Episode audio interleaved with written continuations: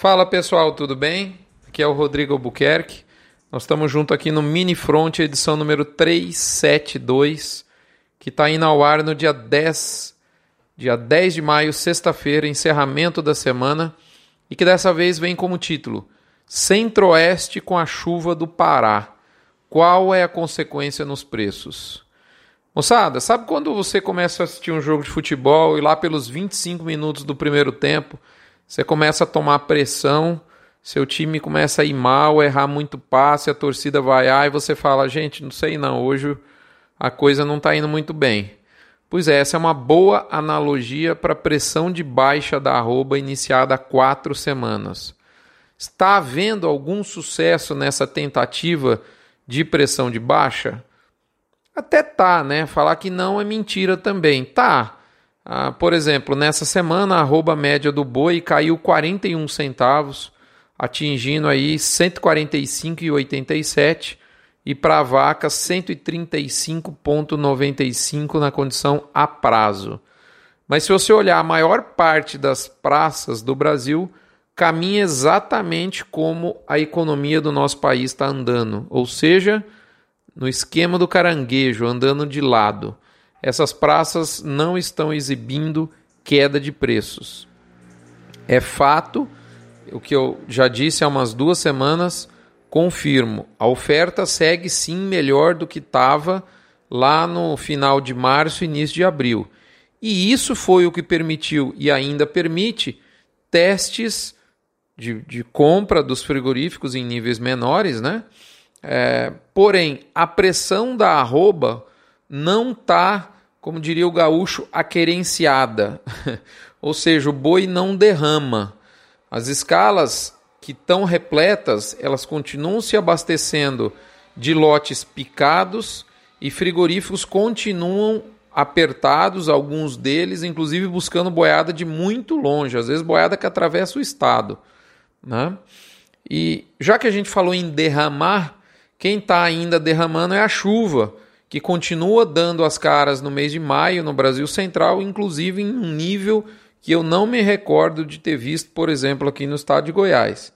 E isso acaba deixando o pecuarista tranquilo e explica muito do porquê a pressão que os frigoríficos tentam fazer não se não emplaca ou como diria o gaúcho, não se aquerencia de vez e, portanto, não faz derreter a arroba. Era exatamente o que a gente tinha falado há algumas semanas.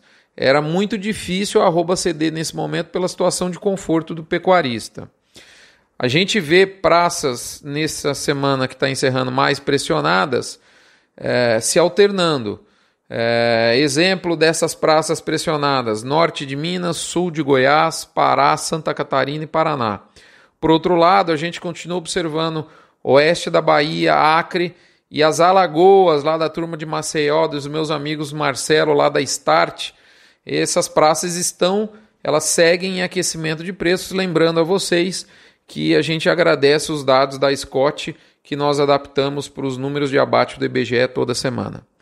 Pessoal, lembrando a você também, e eu não falei no começo desse, mas vou falar aqui no meio, que esse mini front chega no oferecimento de MSD, saúde e reprodução animal, Vemax, aditivo para recria, engorda e reprodução de bovinos da Fibro, Aglomerax, suplemento mineral específico para uso no período das águas, águas essas que ainda continuam, como a gente acabou de ver. Boitel da Agropecuária Grande Lago, lá do meu amigo Paulo Emílio Fernando, lá de Jussara, Goiás. Bifet, suplemento energético da Vacinar para engorda e reprodução de bovinos. E por fim, frigorífico Minerva. Pessoal, essa queda suave da arroba já refletiu em um leve alívio de margem por parte da indústria frigorífica, conforme inclusive também nós já tínhamos alertado aqui. Essa estratégia de comprar um gado mais em conta ia servir muito para o frigorífico conseguir é, dar uma melhorinha na margem, coisa que ele não vinha fazendo desde janeiro. Outra coisa que a gente observou nessa semana, que é uma semana bacana para a fluidez na ponta final da cadeia, e isso de fato ocorreu porque nós temos aí um Dia das Mães logo depois da virada de mês. mas não vai se animando porque é nada que empolgue o que a, a melhoria da, da venda no atacado nessa semana não é nada também que, que chega a empolgar. Então, assim, se de, de um lado a arroba está com uma preguiça danada de cair, também por outro não há clima nenhum para recuperação de preço agora. Talvez a gente possa continuar observando alguns leves ajustes para baixo, né? E a não ser que a carne caia forte, aí a gente pode ver uma pressão mais contundente, coisa que sinceramente eu não acredito. Até mesmo em função disso, é, eu suponho, o, o contrato de outubro na bolsa começa talvez a entender o que ele já devia ter entendido há meses. Uh, ou, seja, o boi da entre safra de 2019 abaixo de 160 é barato demais.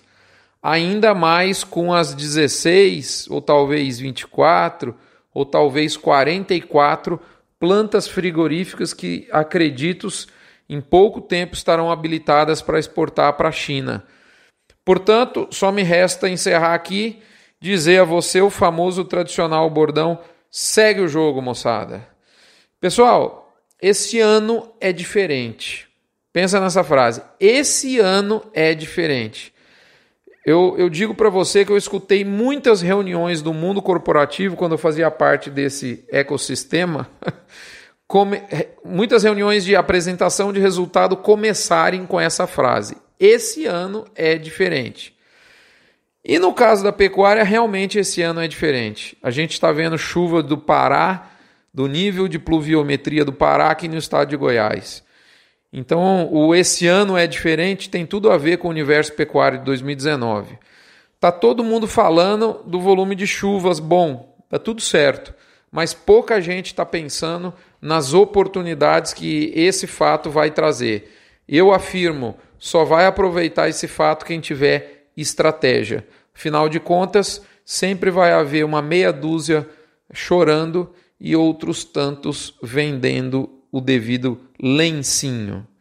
Moçada, deixo aqui vocês agradecendo e fazendo o convite para quem quiser entender quais são as oportunidades e os desafios também em função desse volume de chuvas, desse regime de chuvas, dessa safra é, hídrica mais abrangente, mais a, abundante, por que não dizer, é, quais são as estratégias que você podia observar. Tudo isso está lá no Front Premium e se você nos, nos der o prazer de ser um assinante prêmio, você vai colaborar com a obra magnífica, única do Hospital de Amor de Barretos, porque 6 a 8% da sua assinatura é direcionada para a turma lá dos meus amigos Henrique Prata e Rubiquinho. Eu finalizo pedindo a vocês que se tornem informantes do balizador GPB e do levantamento de preços do CPEA até a próxima semana, nós nos encontraremos por aqui com toda a certeza. Fiquem com Deus. Até lá.